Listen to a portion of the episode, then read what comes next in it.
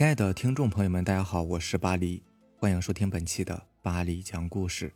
咱们今天晚上要分享的第一篇故事呢，名字叫做《夜宿》，作者小东。我最近在我们这边的快递公司帮忙送快递，一天呢也能赚一百多块钱。只不过我出门的机会太少了，好多地方都没有去过，这一点让我感到非常头疼。因为快递什么地方的都有，有的地方呢我连听都没有听过。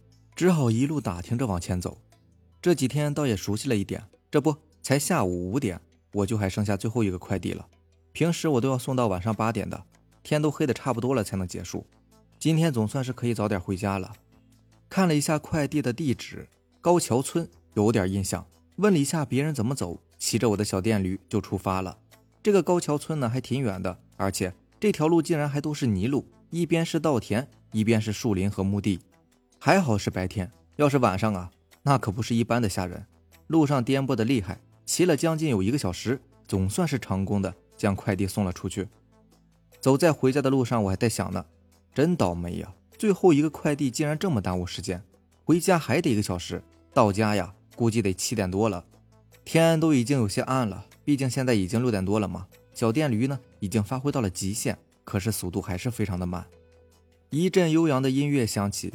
手机居然没电，自动关机了，并且可能是因为路上太颠簸，电瓶车也突然没有了反应，居然不动了。不应该呀，我每天都充电的。自己瞎捣鼓了一会儿，实在是没招了，只能是继续往前推着。手机也没电了。最关键的是，我所在的地方呢，四周都是农田、树林，还有坟墓，一个人影都没有。天渐渐的暗了下来，我一边推车，一边不住的四处打量着周围。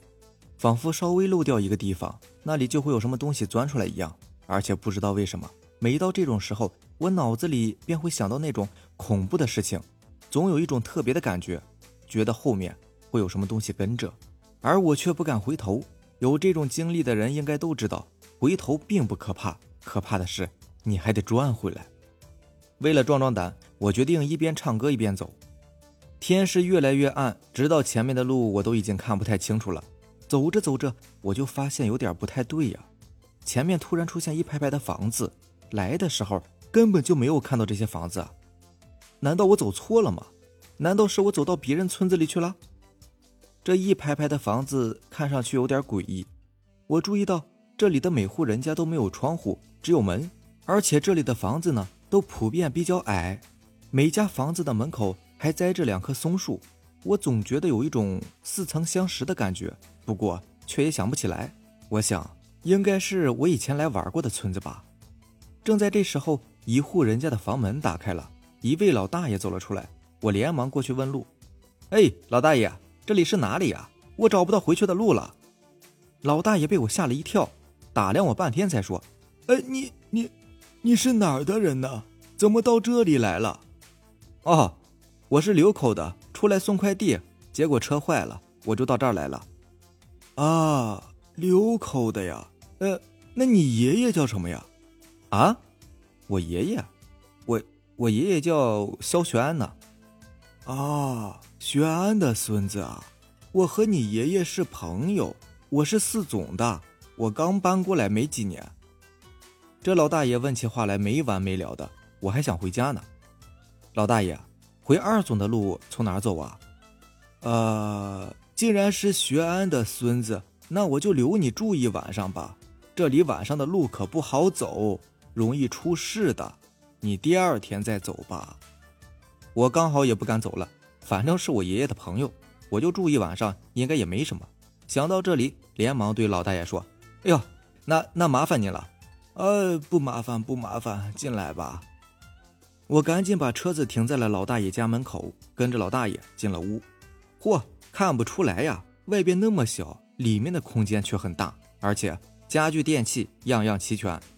大爷笑眯眯地跟我说：“他说他的子女呢都很孝顺，每年都会给他送很多东西，还有钱。只不过呀，都比较忙，有时候一年才能来一次，而且一会儿就走了。”我安慰老大爷说：“子女有出息了，你应该高兴啊。”老大爷没有说话。反问了我一句：“呃，你还没吃饭吧？”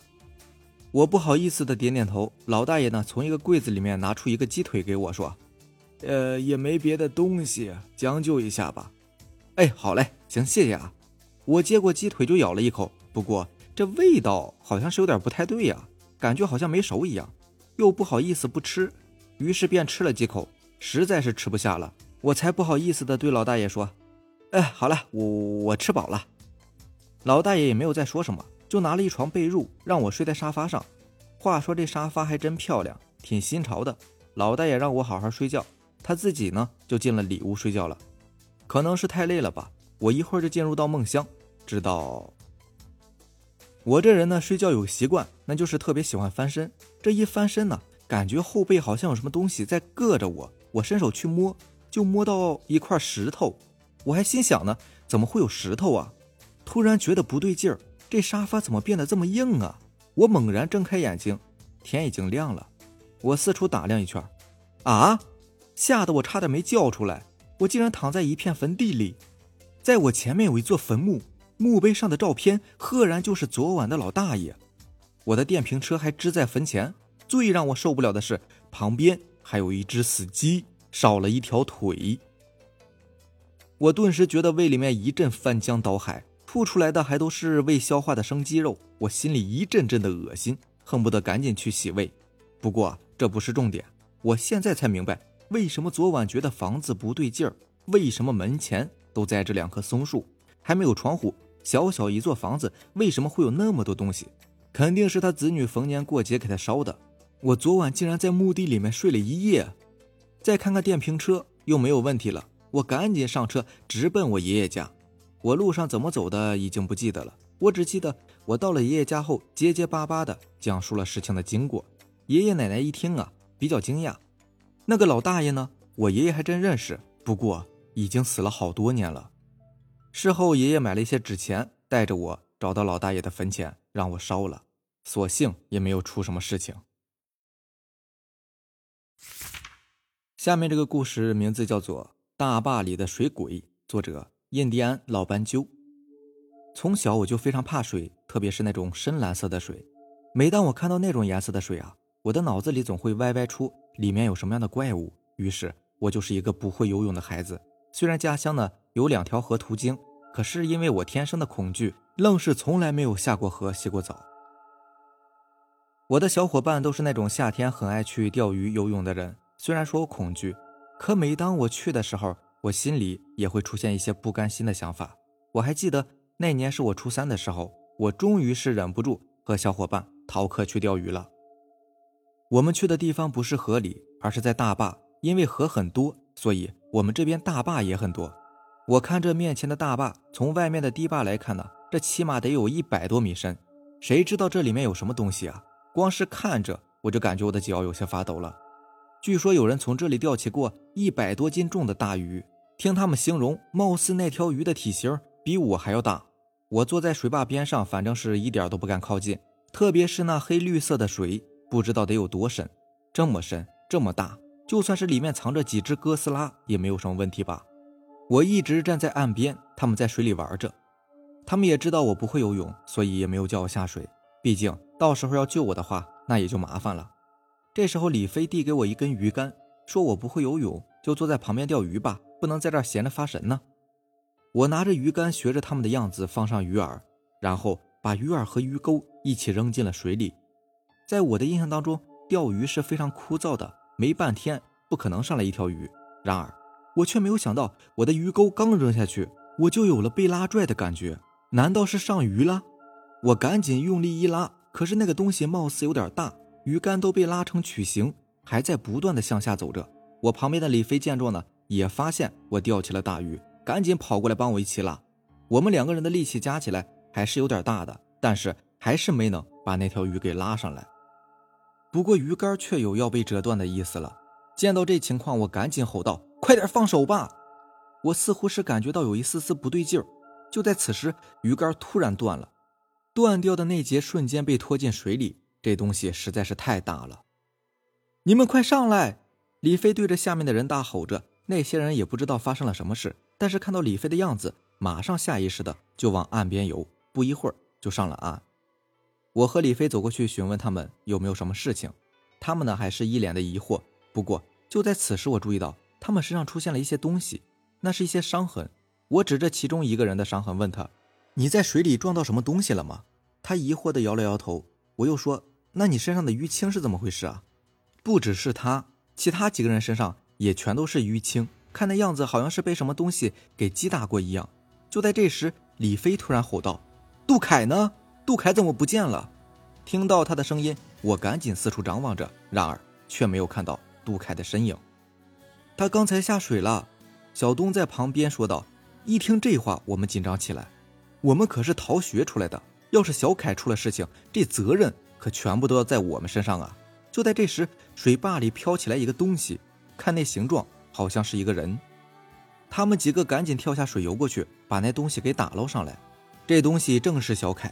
此时的小凯已经被泡得全身肿胀了，浑身被水草包裹着，那样子就像是在水里泡了好几天。我吓得赶紧躲到了一边去。有人已经跑去叫人了。我站在一边看着小凯。这时，一个东西吸引了我的注意力，那就是水草里隐约的半根鱼竿，鱼竿上面还有着鱼线。这不就是我刚才的鱼竿吗？我仔细想了想，难道我刚才钓的东西是小凯？可是为什么他在水里面被我钓到了，还一直往下游呢？那力气我们两个人都拉不过他。不对呀，我看到小凯的脚。脚踝处有一个伤痕，那伤痕像是被捏出来的一样，整个脚踝已经变成了紫色。接下来有几个大人跑过来，把尸体给带走了，我们也被带回了家。当天来了好几波人，问我们发生了什么事情，可是我只能回答不知道。到了最后呢，我都不会说话了，我的心中满是小凯已经死去的凄凉感。我妈知道我受了惊吓，在下午的时候就不允许任何人来找我了。我坐在家里的沙发上看着电视。表情有些呆滞，我的脑子里面全是今天的场景。我在想，那时候会不会有什么东西在和我们拉拽着小凯的尸体呢？可是那些人身上的淤青是怎么来的呢？晚上我躺在床上看着天花板，我妈和我爸坐在床边，他们明白了我受到惊吓，想看着我睡着之后再出去。可是我怎么也睡不着，越睡越清醒，到后来脑子变得有些晕，然后我的全身开始不断的出汗。我感觉自己好像是躺在水里，我妈和我爸看到我这个样子，赶紧跑了过来。我的汗已经把床单和被子完全浸湿了，我的模样就像是刚从水里捞出来一样。我爸我妈都被吓坏了，连夜打电话叫了车，然后准备好行李，把我送到了亲戚家里。接下来的一个月时间，我都是在亲戚家里过的，慢慢的恢复了精神。我爸我妈呢，把老家的房子给卖了，然后在另外一个城市里买了一套房子。随后带着我搬了进去，新的生活开始了。我也到了新的学校。转眼间十多年过去了，我已经是大学毕业，并且开了一家自己的小公司。这一天呢，我还在忙，我的手机突然响了起来。我接起电话：“喂，是杨彪吗？我是李飞呀，好久没见你了，你回来玩吗？”听到这个熟悉的声音，我马上笑了起来。李飞，对呀，的确是好多年没有见了。我回想起当年的往事。直至回想到水坝发生的事情，的确是很久没有回去过了。这样想着，晚上我就回去收拾东西，准备第二天就走，先在老家玩几天，随后再去合作的公司看看。第二天一大早，我上了车，下午就到了老家所在的县城。李飞带着几个伙伴到车站来接我。这时的天色有点暗，看样子应该是快要下雨了。我上了他们的车，到了以前住的地方。当天晚上玩得很开心，物是人非的，家里还是老样子。据说小凯的父母也都搬走了。第二天我感觉有点晕，也许是因为宿醉吧。我睡到中午才起床。我走出宾馆，准备去吃点东西。不过刚刚走到门口，我就看见了一个人，那是小凯的母亲。他们不是搬走了吗？我被吓了一跳。回过神儿之后，我跑过去对阿姨说：“阿姨，您不是搬走了吗？”阿姨看着我，先是愣了一下，不过随后就想起了我是谁，马上笑着说道：“没搬走啊，谁告诉你的？”我挠了挠头说：“呃，是李飞告诉我的。”一听到李飞，阿姨被吓了一跳，马上拉着我的手，小声的说道：“你别乱说啊，李飞都已经死了好几年了。”啊！我不知道这到底是怎么一回事，但是我很确定，现在我得马上离开这里，我不能留在这个地方了。